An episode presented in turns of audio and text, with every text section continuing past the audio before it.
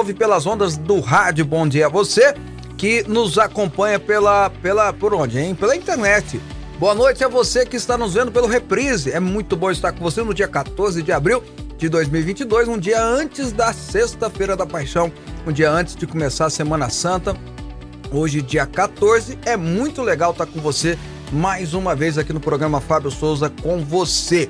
E comigo, do meu lado esquerdo, ele que cuidou do programa ontem, está todo alaranjado, né? Parecendo aqueles caras do protesto é contra... mostarda.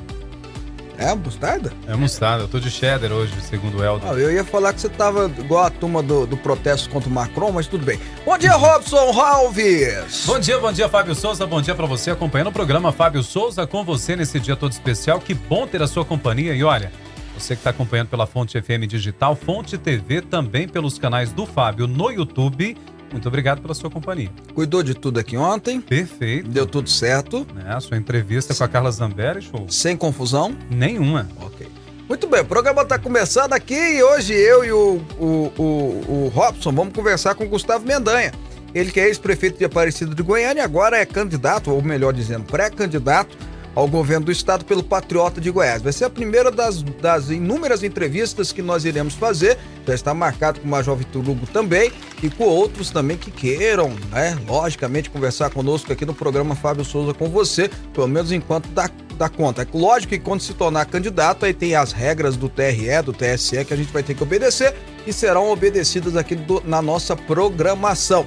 Bom, Além disso, você pode participar mandando as suas informações, dando as suas sugestões, fazendo as suas observâncias, enfim, participando do programa através do WhatsApp exclusivo para isso. 62998369866 já está na tela do Fábio aqui, também na minha mão, você pode mandar 62998369866. Manda mensagem, pode falar o que você quiser, a sua observação dando também a sua opinião e que falando pra gente uma denúncia, algo que você queira trazer para o programa. Vai ser uma alegria imensa ter a sua participação conosco aqui. Agora, a gente sempre começa bem com o versículo do dia. Eu peço a você que vamos, vamos juntos para a reflexão. Agora, no programa Fábio Souza com você, é momento de fé e reflexão.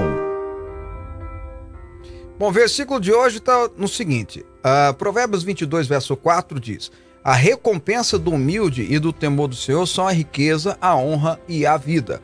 A recompensa do humilde do temor do Senhor são a riqueza, a honra e a vida. Provérbios 22, verso 4. Vale a pena ter temor de Deus, vale a pena ser uma pessoa com humildade que vem do Senhor, porque há recompensa. E a recompensa que vem de Deus, e Deus não deve nada para ninguém, se ele promete, ele cumpre, é riqueza, honra e vida. Riqueza, honra e vida tem naqueles que têm um coração humilde diante do Senhor e temor de Deus. São 11 horas e 4 minutos. Fábio Souza.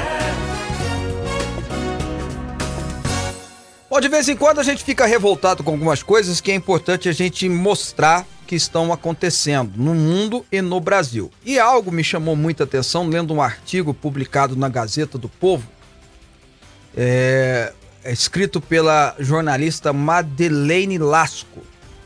E é algo que chama a minha atenção há muito tempo, e eu lembrei de um fato que aconteceu aqui no Brasil também, na qual eu, na época, era deputado federal e briguei muito por causa disso. Bom, lá na Inglaterra, um grupo de teatro construiu uma peça e essa peça vai está à disposição de famílias, de escolas e apresentada para crianças a partir de 5 anos de idade. A peça chama The Family Sex Show. The Family Sex Show, que traduzindo quer dizer o show do sexo da família. E é uma peça que vai falar sobre identidade de gênero, que vai falar sobre é, coisas binárias, eu não sei como é que fala isso com toda sinceridade, o artigo é grande. E fala sobre sexo com crianças de 5 anos de idade para cima. É, é apoiado, é uma proposta apoiada por universidades e tem dinheiro público, por incrível que pareça, e lá o governo, entre aspas, é conservador há muito tempo. Fala sobre minorias, enfrenta temas de violência sexual e uma das partes do show para essas esse público tem cenas de nudez. Ou seja, os artistas desse The Family Sex Show tiram a roupa na frente de criança. E eu me lembrei, é lógico que isso é repugnante, eu me lembrei de algo que aconteceu no Brasil alguns anos atrás, de um rapaz que deveria estar na cadeia, deveria ter sido condenado, preso, que numa exposição de arte no MASP, que é o, a referência maior de, de exposição artística no Brasil, que é aquele prédio bonito lá da Paulista, fez uma exposição sobre nudez, um homem totalmente pelado, com, com os órgãos genitais totalmente à mostra, que por mais que tinha uma plaquinha dizendo que era inapropriado para menores de 18 anos, uma mãe entrou com quatro crianças. Uma, uma senhora entrou com quatro crianças, uma delas era sua filha, e ele, as crianças participaram do evento andando, tocando no homem nu e tudo mais.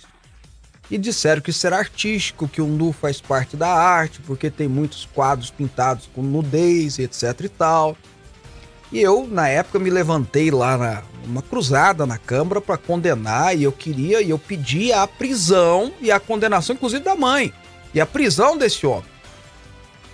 E a responsabilização daqueles que permitiram que isso acontecesse.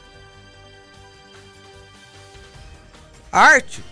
Se o cara, se, se é maior de 18 anos, o cara quer tirar a roupa e você quer ver assistir a pessoa sem roupa, problema teu. Problema é teu. Se quer ver e acha que isso é arte, eu acho uma arte muito horrível, muito ruim. Mas se tem maior de 18 anos, não tem problema. Menor que não. Criança ter acesso a esse tipo de coisa. E eu lembro que nesse caso do máximo que eu tô contando, as crianças tinham o quê? 6, 7 anos de idade. Eram crianças, crianças mesmo. Já seria errado se fosse adolescente de 14, 15, 16 anos. Imagina uma criança de 5, 6 anos de idade.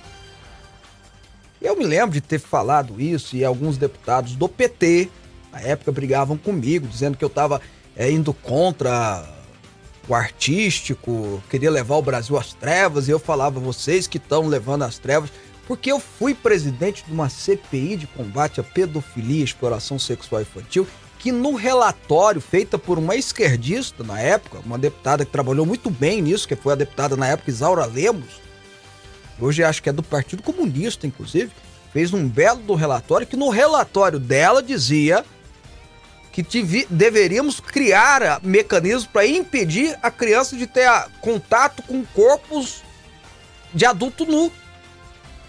Por quê? Porque isso é uma orientação que tem na psicologia, inclusive. Isso é uma orientação que tem em quem trata desse tema hediondo, que é a pedofilia, a exploração sexual infantil, e diz assim: olha, a criança não pode acostumar, e aí serve o alerta papai, pra mamãe que tá me vendo, Criança não pode acostumar com o corpo nu de adulto. E todo mundo concordava com isso há 10 anos atrás. De um tempo para cá as coisas mudaram. Tem gente que defende que isso é arte.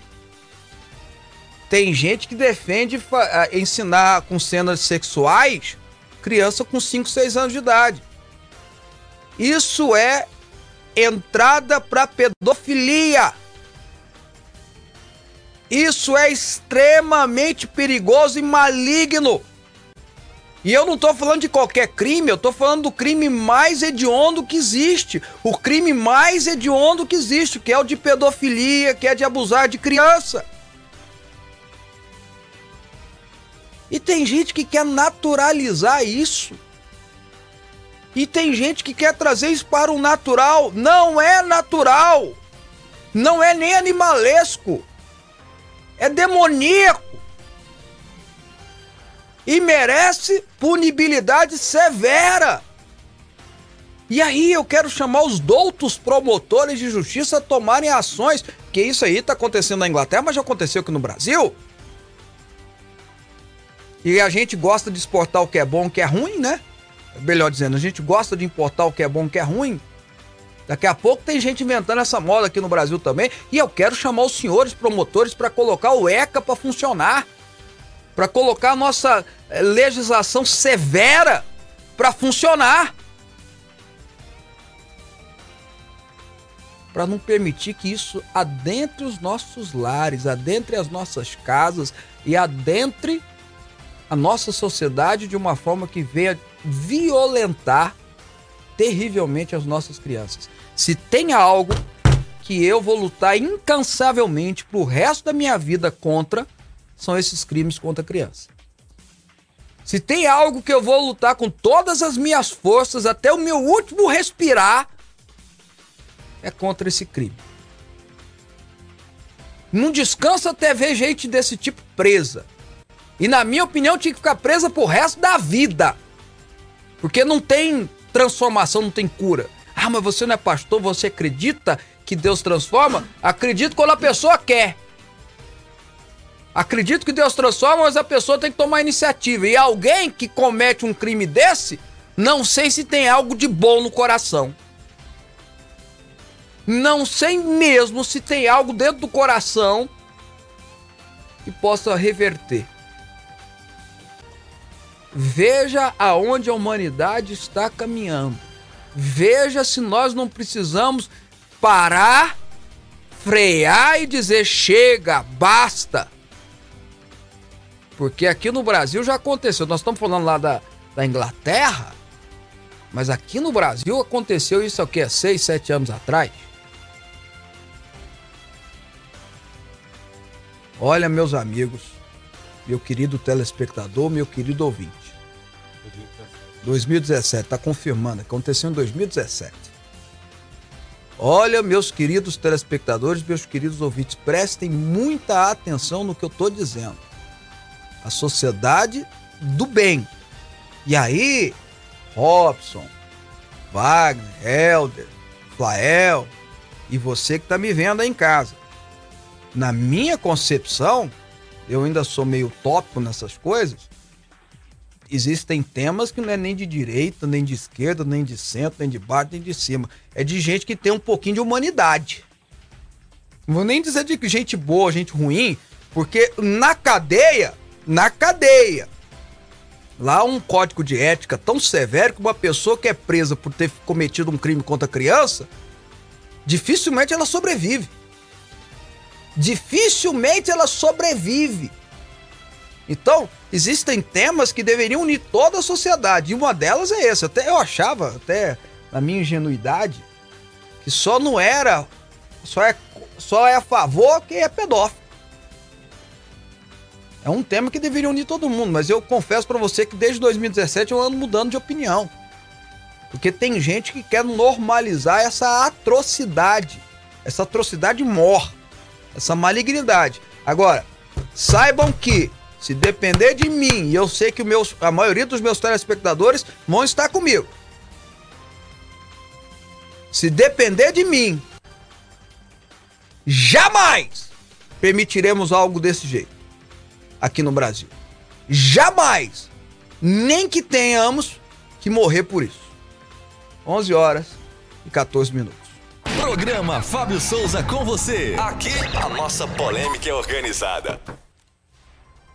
Por favor, Laranjinha, me dá um. Concorde comigo ou discorde? Não sei. Não, concordo plenamente. Até revisando o caso aqui, você falou sobre, a, até usando o termo que você usou, punibilidade severa foi entrado com ação no Ministério Público e a procuradora Ana Letícia Absai respondeu com relação a isso na época.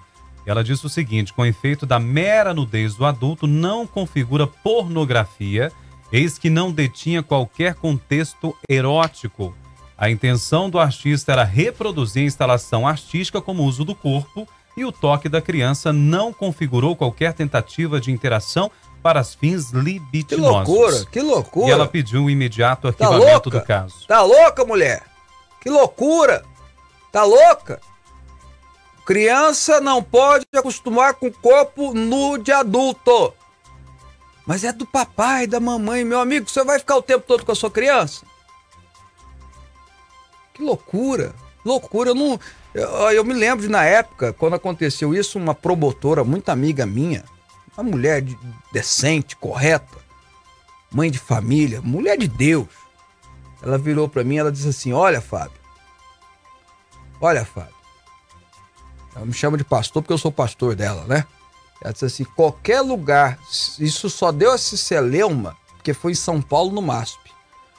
Qualquer lugar do Brasil que um promotor de justiça sabe, ou um delegado sabe, que um homem ficou pelado e uma criança, mesmo que fosse experiência ou sei lá, o promotor já tinha lavrado o pedido de prisão, o juiz já tinha dado a prisão na hora, a polícia podia ter pedido em flagrante, porque foi um flagrante. Mas como é lá na meca da. da. da do projeto. Então, como é que fala? Do lacristão? É na meca da. Da Lacrolândia. Da Lacrolândia. Ah, vai tomar. Bom, enfim, vamos para as notícias que eu agora fiquei até nervoso. Vou tomar uma água aqui. 11 horas e 17 minutos. E olha, o vereador Renato Freitas, do Partido dos Trabalhadores, do PT, é alvo da ação da Câmara Municipal de Curitiba por quebra de decoro parlamentar. Você vai lembrar do caso, né? Ele é acusado de ter invadido uma igreja católica, a Igreja do Rosário, em fevereiro deste ano, durante uma manifestação contra o racismo. Dependendo da decisão dos vereadores que investigam o caso, ele poderá ter até o seu mandato cassado.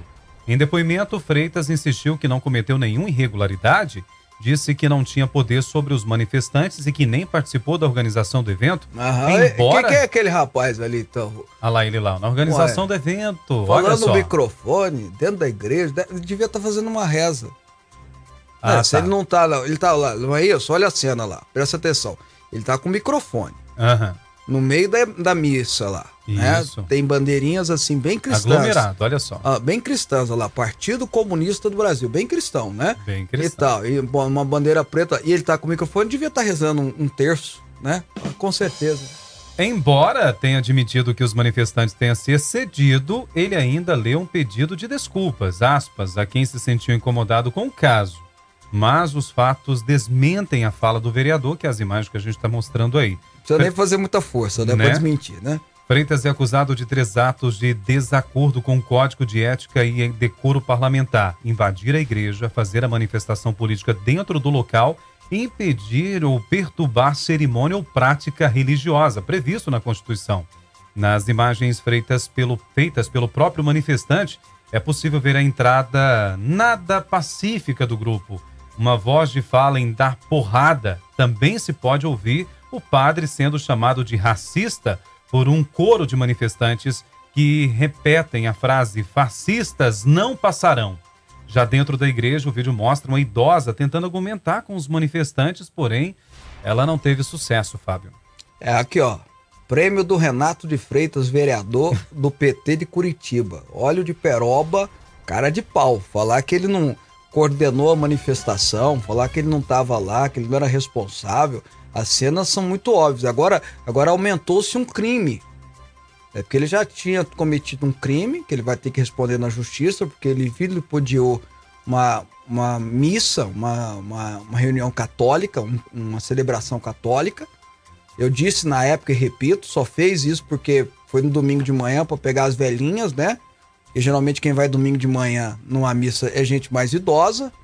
Não é isso? É. Foi por causa disso. Ele sabia muito bem, é tão corajudo que sabia muito bem qual, qual missa ir, qual horário ir. E fez essa manifestação e agora cometeu outro crime. Mentiu num depoimento. E isso é motivo de cassação do mandato. Qualquer parlamentar, todo mundo sabe disso. Que é pego na mentira, tem muitos que mentem, viu, gente? Entre mentir e ser pego na mentira tem uma diferença que é pego na mentira, e a, as cenas aí estão tão claras, tem vídeos, tem, tem tudo. Ele agora tem um, um motivo a mais de ser caçado, e deve ser. E toda vez que eles fizerem um ato como esse, o Bolsonaro agradece. O Bolsonaro agradece, né? Enfim, mas aqui, ó, óleo de peroba para você, porque você é um cara de pau. Falar uma, uma besteira dessa. Bom, Netinho do Guarabara tá dizendo assim: Fábio, está circulando nas redes que as pessoas de 60 anos ou mais estão tendo seus títulos cancelados. Aí ele falou um negócio aqui que não é bom eu ler. Você que é um dos melhores comunicadores do Brasil, obrigado pela parte que me toca, que faz um jornalismo sério. Divulga o enquanto é tempo para corrigir essa fraude. Tá? Um bom final de semana para todos. Netinho, eu vou pedir para nossa equipe entrar em contato com o TRE para ver às vezes tem esse fake news, os caras espalham é, para o cara desesperar e tal. mas é provável que seja fake news, a gente traz a resposta direitinho para você.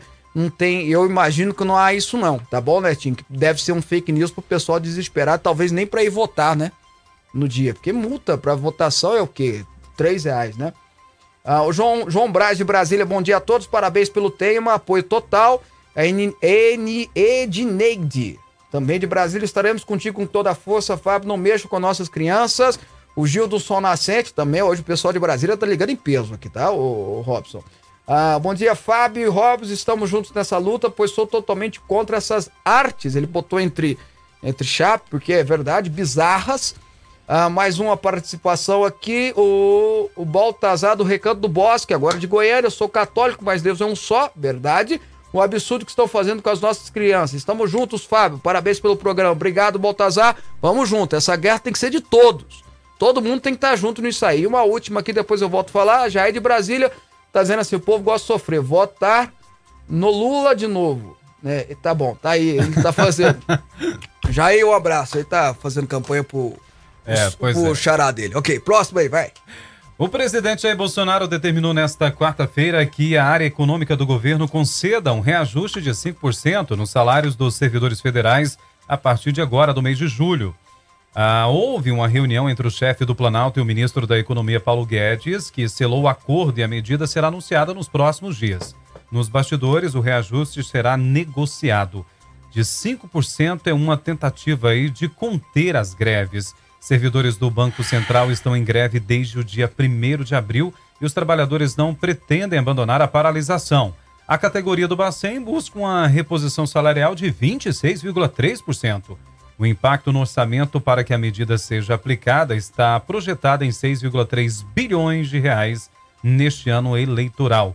Segundo a Lei de Responsabilidade Fiscal, o governo não pode aumentar o salário dos servidores a menos de 180 dias do fim do mandato presidencial.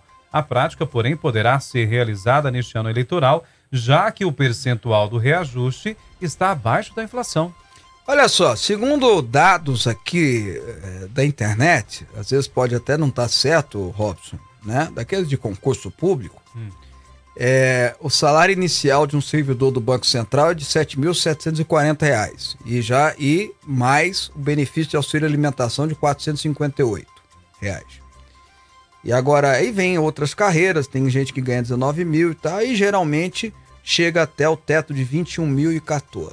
Eles querem um aumento de 26%. Uhum. É um baita do aumento, não? É oh. Eu também que eu gostaria de receber 26%, acho que todo mundo gostaria de receber.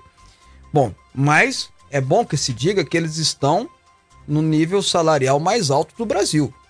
Uma pessoa para ganhar 20 mil reais por mês numa empresa privada é porque ele é um CEO, é um diretor, não é? É, um, é uma pessoa que figura, né? Ou é um grande vendedor e por aí vai, né? Põe, ponto. Ah, o governo propôs agora dar 5% de aumento para todo mundo. Porque você lembra que no final do ano prometeu dar para a Polícia Rodoviária Federal, aí desandou, talvez até num equívoco do próprio governo de dar só para uma categoria, desandou nessa, nessa, todas essas movimentações. E eu critiquei muito os servidores da Receita Federal porque eles ganham muito. A média salarial chebeira a 30 mil reais por mês, eles queriam mais aumento. E aí eu sempre fui um defensor da reforma administrativa, porque, porque nós temos uma pirâmide totalmente terrível no Brasil. Pessoal da sola, pessoal da parte de baixo, professor, policial, etc. ganha pouco, ganha uma média de 2, 3, 4 mil reais no máximo. E aí você tem gente ganhando 30, 40 mil por mês, promotor de justiça, desembargador, juiz ganhando 200, 300 mil por mês. ainda tem aqueles professores ganhando 3 mil reais. Isso aí, essa, essa disparate não pode continuar acontecendo. E sou um defensor para que a gente arrume isso aí. E a gente precisa arrumar isso aí o mais rápido possível. Agora o governo está dando 5% na esperteza. E na esperteza que vai beneficiar. E eu, eu, se você me conhece há muito tempo, eu falo aqui no programa, quando o governo quer fazer políticas, não, não interessa qual governo, mas que é para benefício da população, para mim tá tudo bem. Desde que seja para beneficiar, tranquilo. Só que tem uma regra do, do, do, da justiça eleitoral que não permite que haja um aumento real de salário para os servidores em época de eleição, ou 180 dias antes da eleição. Então não é só o Bolsonaro, o Caiado em Goiás, o Ibanês em Brasília, o Gabriel qualquer, Rodrigo Garcia, é, de São Paulo, etc e tal, não podem dar aumentos reais no ano da eleição. É uma regra eleitoral que tem no Brasil para não ter um descontrole, porque aí vai o cara dar um aumentaço pro cara, o cara fica feliz, né, e, e dizer O que, que o governo tá fazendo? Vamos pegar abaixo da inflação, não é considerado um aumento real, e vamos dar para toda a classe de servidores, que já dá um impacto de 6 bilhões de reais, foi o que você leu aí, que é um baita do impacto, né? Uma, uma, uma bem forte, um, um, impacto bem forte. Por que, que você está falando isso, Fábio? Porque para beneficiar todo mundo, o pessoal do Banco Central deveria recuar. Não dá para dar aumento de 26%, porque o governo não tem dinheiro para pagar, e você já ganha bem, ganha muito bem, aliás. E não dá também para que outros não tenham qualquer tipo de aumento, que aí cai naquilo que aconteceu ano passado, que falou que aumentar para a Polícia Rodoviária Federal e para as outras classes não. Porque a Polícia Rodoviária Federal, diga-se passagem, na minha opinião, merece ganhar muito bem, porque faz um trabalho excepcional. Ficaria só eles com aumento e os outros iam ficar enciumados e com e alguns até com certa razão. Então está na hora do pessoal do Banco Central, os funcionários recuarem, já estão na elite do serviço público ganhando um baita um mega um ultra salário. 26% é fora de qualquer lógica e ainda há proibição legal de se dar um aumento real, ou seja, acima da inflação não se pode dar aumento. Então, poxa, né? Eu, eu, às vezes eu fico pensando, né, gente, o Brasil dar certo, a gente tem que unir todo mundo. Vai chegar uma hora que todo mundo vai ter que fazer um pouco de sacrifício. Uma hora que a gente planta e, e depois a gente colhe. E não dá para o Brasil continuar sendo esse paraíso do serviço público, do servidor público. Isso aqui é um paraíso, irmão. Isso aqui é um paraíso para o serviço público. Se o Robson um dia vai casar, se Deus quiser, vai ter filhos. É, eu acredito em milagres. Eu amém, acredito amém. em milagres, oh, Poxa. É, pô, aí, e os filhos dele vão chegar nele assim na, na juventude e vão dizer: pai, eu quero ser um advogado. Aí ele vai falar assim: meu filho, que é o correto pai fazer aqui no Brasil. Meu filho, tu vai prestar concurso. É. Você vai prestar concurso, meu filho, porque se você passar, você tá garantido pro resto da vida. Se fosse, agora se o Robson fosse americano, ou francês, ou sei lá, inglês, e o filho dele chegasse do mesmo jeito, papai, eu quero ser servidor público. O Robson falou: Você tá doido, meu filho? Você tem que ganhar dinheiro. Vai trabalhar, vai ser advogado. Aqui no Brasil, os salários de servidor público são extraordinários. Aí alguém, que é, toda vez que eu falo isso, alguém me liga, manda mensagem me xingando aqui. É lógico. Né? Mas deixa eu tentar explicar. E eu, toda vez eu falo, eu quero acabar com essa diferença salarial gritante que tem no Brasil. Que o professor ganha 3 mil reais por mês, que que, a, que os estados e os municípios não estão querendo pagar, o, não estão querendo ou não podem pagar, não sei, o teto estabelecido, né, o piso, perdão, salarial dos professores estabelecido, enquanto você tem é, servidor do Bacen ganhando 30 mil, ganhando 10 vezes mais. Isso é justo? Isso é correto? Não. Isso é sério? Eu não acho. Eu não acho. É essa reforma administrativa que eu tanto defendo e vou continuar defendendo as pessoas me xingando ou não. Bom dia, Fábio. Qualquer ato que invada a inocência da criança deveria ser crime gravíssimo, pois a criança não tem entendimento do certo e errado. É o Saulo Duarte. É, é pra... Parece tão lógico, né, Saulo? Tão lógico um negócio desse.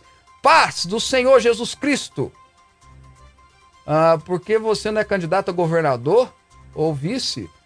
Oh, deixa eu pegar aqui. Ô, Rodrigo, eu não dou conta não, Rodrigo. Mas obrigado pela sua, sua atenção aí, fico agradecido, tá bom? Uh, e deixa eu... Bom, vamos para as próximas notícias, vamos lá.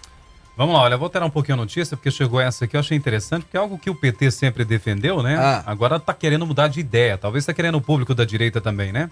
O PT vai propor a revogação da reforma trabalhista no programa da federação partidária que formará com o PV, o PCdoB embora o presidente Luiz Inácio Lula da Silva reconheça através reconheça a iniciativa, né?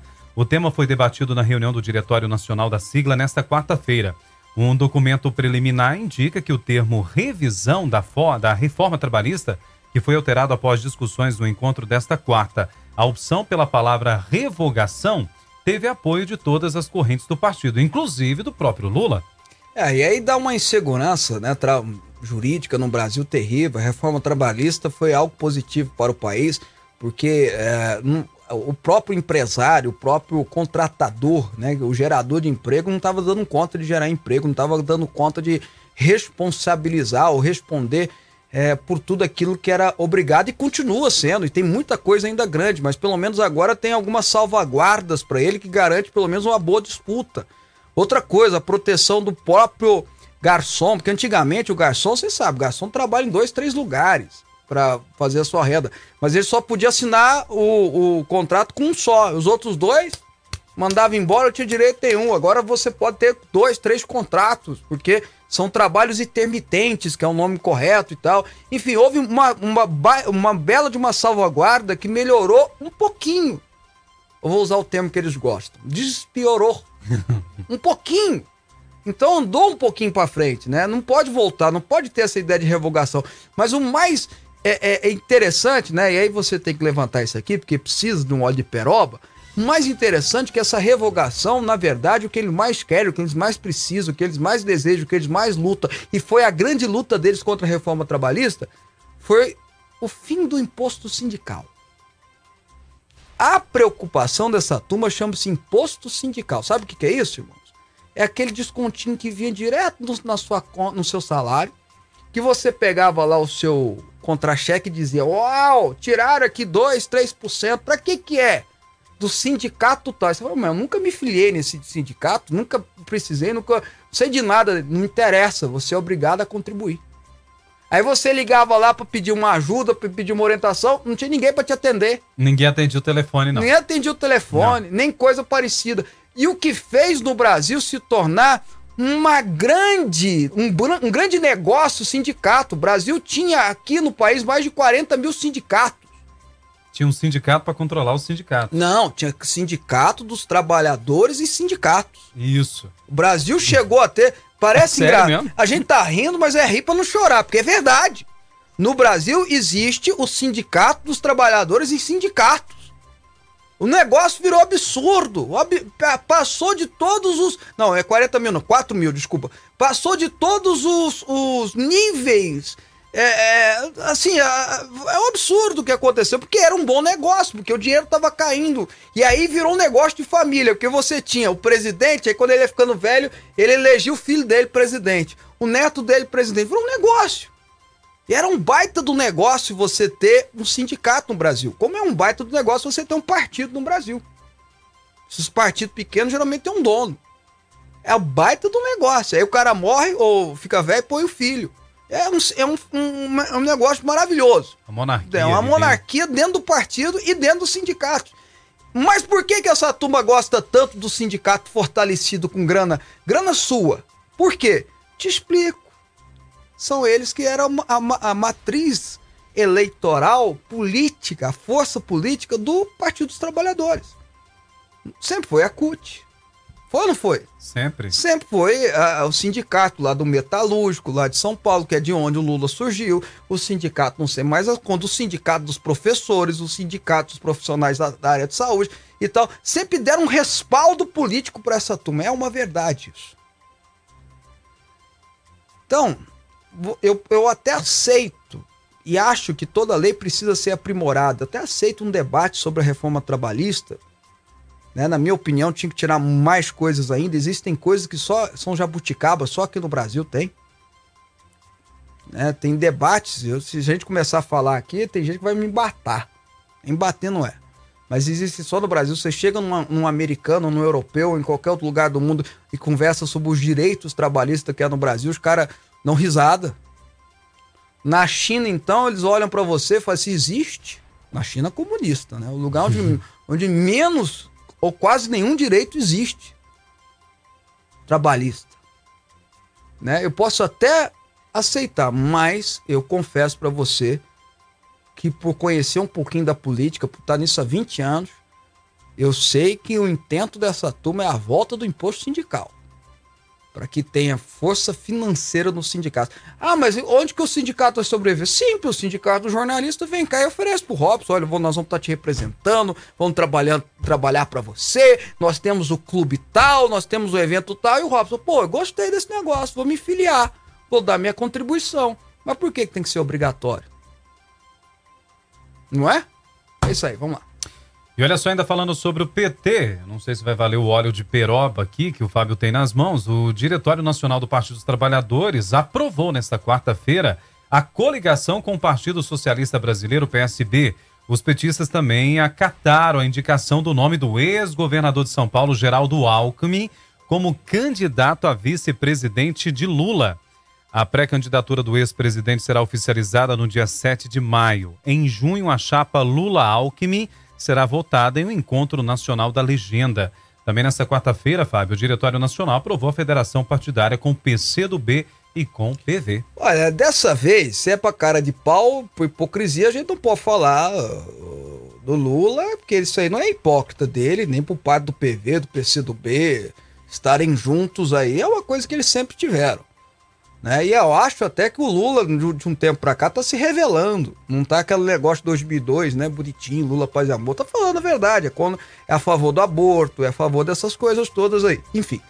É, mas o óleo de peroba tem que ir pro Geraldo Alckmin. Esse merece.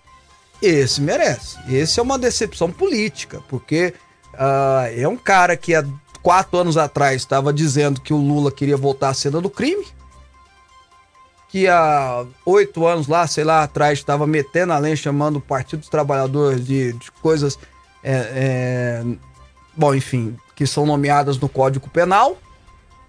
E agora tá lá de vice. Né? Tá lá de vice. É, é até interessante o nosso telespectador jogar no Google ou no YouTube Alckmin falando sobre o PT. Nas eleições antigas. Porque isso tem que rodar. E a opinião dele, e aí quem mudou? Foi o PT ou foi o Alckmin? O PT não mudou. Continua o mesmo. O Alckmin, talvez tenha mudado. Então a cara de pau tem que ser para ele. Mas enfim, tá lá, vai ser candidato a vice do Lula. E pelo menos agora todo mundo sabe. É Lula para presidente e Geraldo Alckmin vice versus Bolsonaro para presidente e tudo indica com o general Braga Neto como vice, né? É isso. Pronto. Ó, quem não respeita o direito das crianças não merece o mínimo de consideração, além de violar a pureza da inocência infantil. Foi o Antônio Rodrigues de São Ambaia que falou. Mais um aqui participando, a Flávia.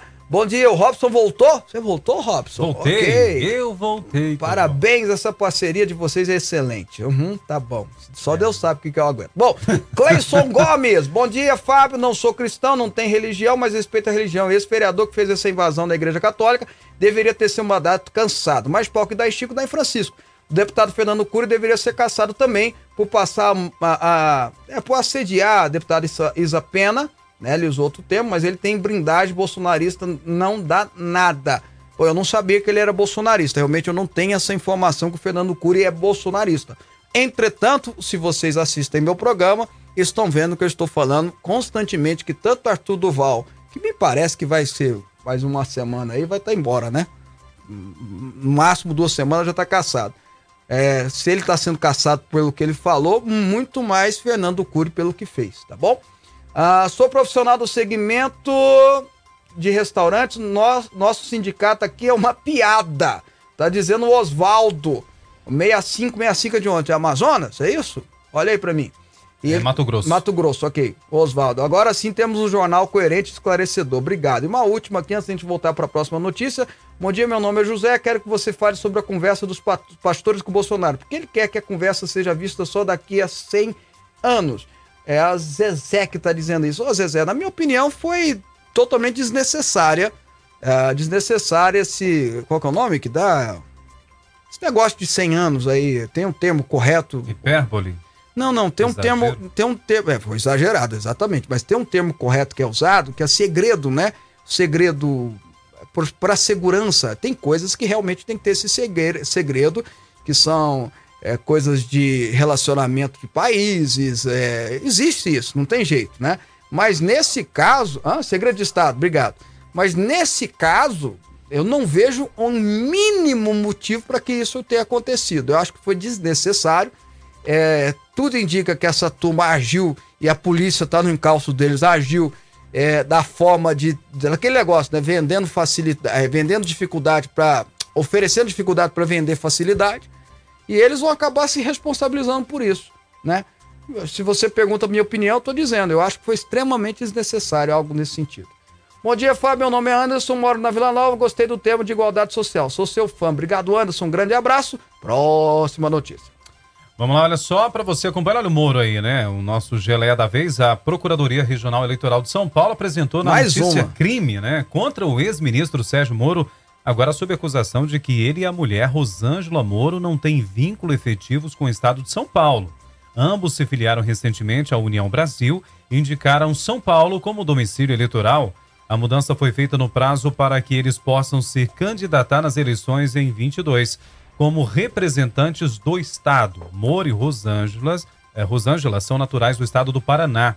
Moro apresentou um flat como seu endereço em São Paulo. A defesa do ex-ministro afirmou que o procedimento cumpriu as determinações da Justiça Eleitoral e de que Moro faz de São Paulo como seu hub para deslocamento pelo país. Você que é mais moderno, mais inteligente, mais sofisticado que Hum. eu, o que, que é hub?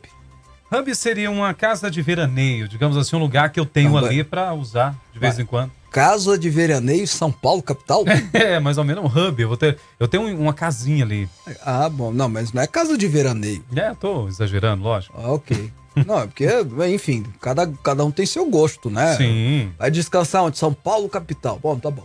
Ah, ah, vamos lá. O Moro, Sérgio Moro, ele como político, coitado, ele tá... É um geleia, é o geleia do, do caça-fantasma, tá derretendo. Né? É, um- é impressionante, me, me impressiona. E eu acho que vai ser fruto de estúdios, né? De estudos mais pra frente, saber como uma pessoa sai do auge é, de, de, da fama, de histórico, de heróico, etc., e derrete politicamente dessa forma. É que eu falo, como político, ele é um excelente juiz. E agora com essa, ele vai para São Paulo, hum, só Deus sabe por quê, né? Porque ele a força maior seria Paraná. Se fosse candidato, ah, a intenção dele é ser candidato a senador. Se fosse, o Robson, senador pro Paraná, tava eleito. Pronto. Deputado federal, então nem se fala. Aí vai para São Paulo para ser candidato a deputado federal lá para ajudar a turma do União Brasil. Na verdade é essa, porque ele acha que ele vai ter muito voto, vai puxar a turma lá, né? Os caras com 50, 60 mil votos virando deputado federal em São Paulo.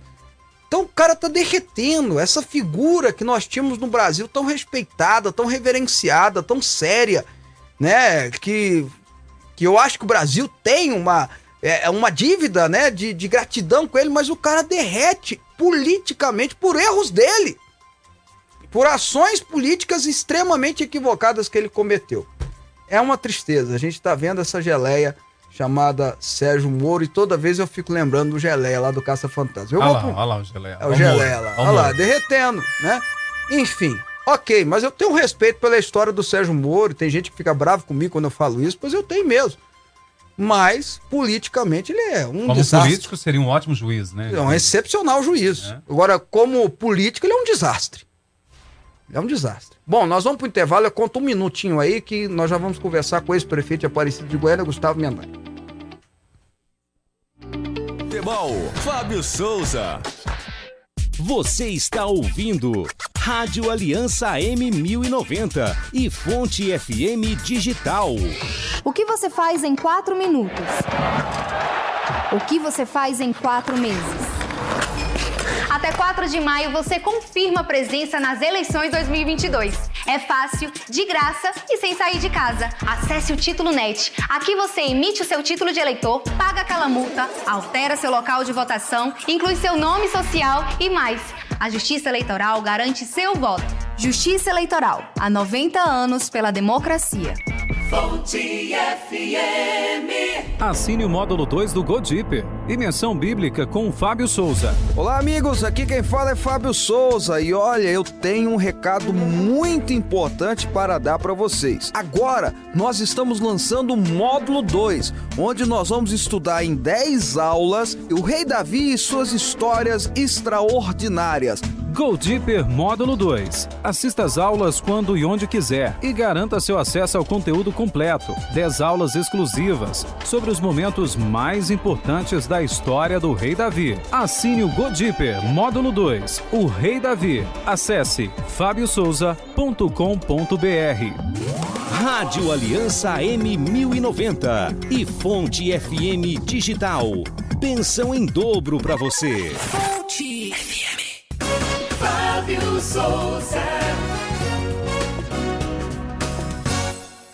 Bom, de volta com o programa Fábio Souza com você. Nós estamos ao vivo para todo o estado de Goiás e para o Distrito Federal da mesma forma, e pela parabólica para o resto do Brasil e pelas ondas do rádio. É muito bom ter você aqui comigo. A partir de agora eu começo a conversar com o Gustavo Mendanha, ex-prefeito de Aparecida de Goiânia e hoje pré-candidato ao governo do estado pelo Patriota. Ah, prefeito Gustavo, bom dia, é um prazer revê-lo, prazer tê-lo no programa. Bom dia, Fábio. Bom dia aí a todos os ouvintes, telespectadores, é, aqueles que nos assistem através da, da, da, TV, através da rede social. Um prazer, Fábio, poder estar com você novamente. Estou à sua disposição. Bom, eu já começo perguntando aqui, prefeito. Olha, o senhor foi reeleito, né, a prefeitura de Aparecida com a votação recorde no Brasil todo, 98% praticamente dos votos, com o adversário, né? E, e mesmo assim o senhor resolveu se descompatibilizar para ser candidato a governador. Que, que o senhor tomou essa, essa decisão e se o senhor achou que a, a população de Aparecida, que tanto confiou no senhor, é, concordou com essa iniciativa? Fábio, eu não daria um passo como esse se eu não sentisse das pessoas que me apoiaram, que me ajudaram, que, que votaram em mim, uh, esse desejo que eu pudesse colocar o meu nome à disposição. Desde o ano passado, Uh, a verdade, depois de alguns ataques que começaram a ser feitos por parte do governo, é, eu fiquei sem entender. Depois a gente fez uma pesquisa e viu que realmente as pessoas tinham um desejo de alguém com experiência mais jovem, que tivesse vontade, pudesse colocar seu nome à disposição. Comecei a fazer uma série de consultas pessoais, óbvio, conversando com a minha família primeiramente, uh, conversando com as pessoas que me ajudaram e, e a partir da rede social, de pesquisas científicas, entendendo a cabeça primeiro do, do eleitor aparecidense e também do eleitor goiano. Em Aparecida, mais de 80% da população ah, tinha esse desejo que eu pudesse colocar meu nome à disposição do Estado de Goiás e, e, claro, eu não daria um passo como esse se o meu povo, se a minha população da minha cidade não, não, não aprovasse. Por isso, no dia 31, com muita coragem, com muita ousadia, muitas pessoas acham que eu me licenciei, mas na verdade, para concorrer a um cargo ah, majoritário estadual, eu tenho que renunciar, então desde o dia 31 não sou mais prefeito de Aparecida de Goiânia. Bom, e eu já pergunto para o senhor, o senhor filiou no Patriotas, um partido que deu segurança para o senhor, mas relativamente com uma estrutura menor. É, como é que foi, como é que está as articulações, a composição para com outros partidos, com outras lideranças para esse enfrentamento? Ô Fábio, esse... Acho que nós tivemos um, uma, um entrave. Agora é o momento de dia. Oi, Fábio, voltei. Voltou, voltou, prefeito. Pode ah, falar. Tá. Ok, eu digo, até o dia 2 é o período que as pessoas tinham que buscar a filiação partidária. Então, a partir de agora é que começa o processo de diálogo, enfim, em torno de uma, de uma, de uma composição. Eu me filiei no Patriota, um partido que tem os mesmos princípios que eu tenho, um partido que é, permite o diálogo, um partido que é democrata, um partido que defende a, a, a bandeira e um partido, claro, que tem também é, grandes quadros, né? O ex-governador doutor Alcides, o Romário Policarpo, enfim, uh, o, o, delegado Humberto Teófilo, Humberto Teófilo se filiou ao partido, está lá, uh, o Evandro Magal, ex-prefeito de Caldas Novas, enfim, um, um, uma série de pessoas que já participam da política e que vão, estarão nos ajudando nesse processo. Agora, a partir do dia do dia 2, é o processo de diálogo, de construção. E claro que nós vamos conversar para atrair alguns partidos visando uh, ter um maior tempo de televisão. Embora a gente sabe que as pessoas já não, não se preocupam mais, eu acho que a eleição passada de 2018 é prova disso. Presidente tinha apenas o seu partido, uh, não tinha tempo de televisão e foi consagrado como nosso presidente, presidente da República, Jair Bolsonaro. Bom, é, Gustavo, deixa eu só fazer outra pergunta que eu acho importante. Você tá, que, quis ser candidato porque está vendo, imagino eu, que tem algumas coisas que precisam ser mudadas no Estado, né? O que, que você vê que, é, que precisa realmente ser mudado, urgente, que o governo atual não, não faz e que você faria diferente? Opa, primeiro é sensibilidade. Eu sou uma pessoa que é, nas minhas ações, é claro que você tem que ter razão, mas você tem que ter um pouco de coração, você tem que sentir um pouco a dor das pessoas. O que nós vemos, ah, não só na pandemia, eu acho que isso foi gritante, quando ele disse que não precisava do voto das pessoas, quando ele atacou as pessoas que pensavam diferente dele, ele não teve sensibilidade ah, com os doentes do nosso estado, embora sendo médico, a gente vê que não avançamos na saúde, eu poderia dar uma série de, eh, de fatos de aparecer que nós fizemos. A infraestrutura, Fábio, a Confederação Nacional de Transporte, no ano anuário do ano passado, disse que apenas 35% das rodovias goianas estão num bom estado, 65% estão no estado precário. A falta de manutenção, a falta de uh, novos eixos, uh, novas obras na infraestrutura é latente. É, infelizmente, a educação, que é uma área também que eu sou apaixonado, até, até porque sou educador, nós avançamos muito, não só com a valorização dos servidores públicos, mas a utilização de tecnologia para atrair o, o olhar da criança para a educação, enfim. A segurança pública, que diga-se de passagem, houve uma melhora significativa, mas não foi só o Estado de Goiás, foi o país. Eu acho que foi uma política séria do presidente Bolsonaro e, claro, as forças de segurança, a Polícia Militar, a Polícia Civil e também as guardas civis municipais que atuam nos grandes centros. A tecnologia que nós avançamos tanto em Aparecida, Fábio, você ter uma ideia, o estado tem pouco mais de 600 quilômetros de fibra ótica. A Aparecida já chega próximo dos 800 quilômetros de fibra ótica. Um dado que me assustou é que a média ah, do, do centro-oeste brasileiro, do Brasil central, é de 82% das cidades fibradas. O estado de Goiás tem pouco mais de 65%. Nós temos a terceira pior energia do estado. E aí você sabe que a gente sofre, não só as pessoas no dia a dia, mas os empresários, os produtores rurais. Tem tanta coisa que eu poderia aqui uh, uh, dizer mas vou finalizar dizendo o desenvolvimento econômico do Estado. Nós precisamos de tornar esse Estado competitivo, precisamos de dar voz para os industriais, para os comerciantes varejistas, para os produtores rurais, para que realmente o Estado possa crescer. Infelizmente, as pessoas acreditaram muito ah, no governador Ronaldo, mas esses quatro anos foram quatro anos perdidos. O Estado parou e o que nós queremos fazer é que o Estado possa voltar a se desenvolver, não só crescendo. O Estado vai decolar e nós vamos trabalhar para isso. É, é, Gustavo, a gente tem visto muita, muita, muito prefeito, né? Muito prefeito falando que está declarando apoio ao governador e logo depois aí a gente fica sabendo que recebeu o recurso que era obrigatório, né? Era repasse obrigatório que deveria chegar à cidade e tal. É, e você fez críticas a respeito disso. Como é que você vê isso? Ô, Fábio, é, é a política arcaica, né? Aquela política do troca-troca sendo utilizada. Agora, eu nem acredito né, que essas coisas que estão sendo dizendo que vão ser liberadas vão chegar na população. Mas, infelizmente, é este governo atrasado que persegue quem pensa diferente que ele, é, que ele tenta um enfrentamento a todo tempo. É, é eu, eu, lamento muito, mas eu acredito muito, Fábio, que nós vamos ter condição de praticar, ah, não a nova, mas a boa política, a política do diálogo, a política do municipalismo, onde todas as cidades sejam vistas, ah, não apenas em grandes centros ou cidades que tenham é, prefeitos de partido uh, tal. Tá, é, é, uma pena a gente ver o estado de Goiás voltando, né? aquilo que nós vimos no, no início do, do, do, século, em, em políticas realmente é, de coronelismo, políticas que uh, não conseguiram trazer o desenvolvimento para o país. Nós queremos é que o nosso estado cresça e eu vou colocar tudo aquilo que eu aprendi como prefeito de Aparecida de Goiânia, mas também, principalmente, ouvindo as pessoas. Aliás, aproveito aqui a audiência qualificada, Fábio, para dizer que Desde o dia 2, nós lançamos uma plataforma que é o www.gustavomendanha.com.br, onde nós estamos ouvindo sugestões para o nosso plano de gestão. Mas ontem, numa live, eu até já comecei ali um, um, diálogo com as pessoas e, e, fiz, conversei com muitas pessoas ao vivo na minha rede social, não tenho medo de falar com as pessoas, Fábio, mas também pedindo que as pessoas enviem vídeo do Brasil, ela, do estado que ela sonha, do estado que ela quer, e depois nós vamos fazer um compilado e começar com tudo aquilo que as pessoas têm sonhado para o estado de Goiás, construir um plano que seja efetivo para transformar a vida das pessoas, para que gere oportunidade de trabalho, para que possa qualificar as pessoas que querem ocupar esses postos de trabalho que vão ser gerados. E na saúde, Fábio. Eu, embora não seja médico, nós tivemos aqui um carinho muito especial com as pessoas que sofrem com tantas doenças. Hoje tem uma série de pessoas que estão com cirurgias eletivas aí represadas, estão tentando ter acesso e não conseguem. Nós precisamos centralizar, não só a saúde, centralizar o, o serviço, centralizar e, e regionalizar as nossas ações do Estado e nós estaremos fazendo isso. Uma última pergunta. Você está no Patriota que não tem candidato à presidência da República. É, você pensa em apoiar alguém? É, teve muita essa, essa fala, né, na, que talvez poderia ser o presidente Bolsonaro. Como é que vai ser a sua posição? O Fábio, ontem mesmo eu estive é, em Brasília conversando com o presidente nacional, o Ovasco, né? E eu já disse, né? Eu já declarei o meu voto.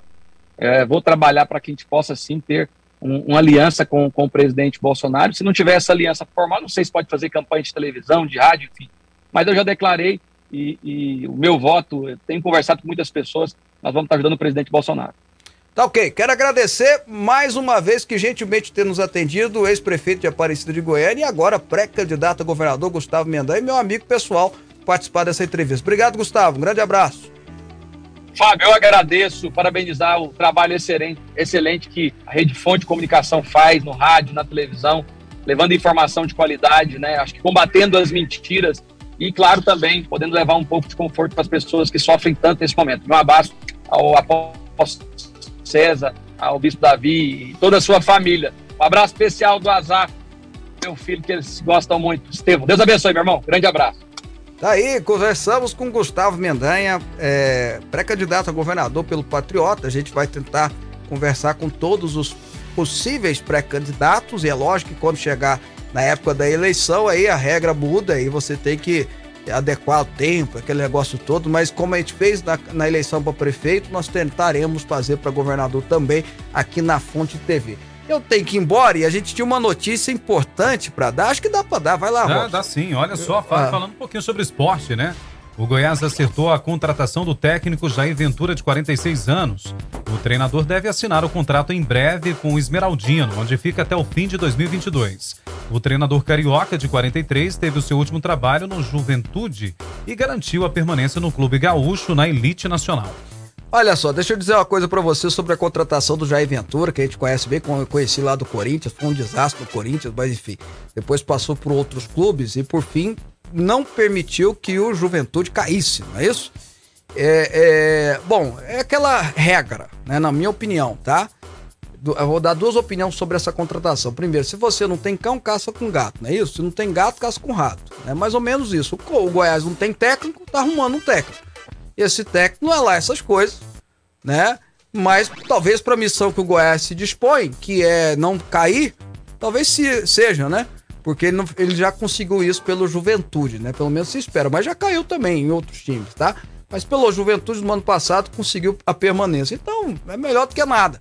Mas não adianta nada trazer um técnico, mesmo esse que é mais ou menos, né? Eu estou tentando ser o mais respeitoso, respeitoso possível.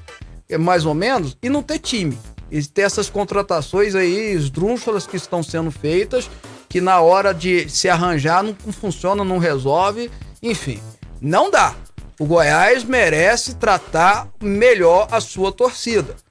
O time do Goiás, a diretoria do Goiás, os diretores do Goiás Esporte Clube precisam tratar melhor a sua torcida e incluo eu que sou torcedor do Goiás. E que infelizmente eu tenho que dizer, Goiás não tem torcedor, né? Tem sofredor. Bom dia, Robson.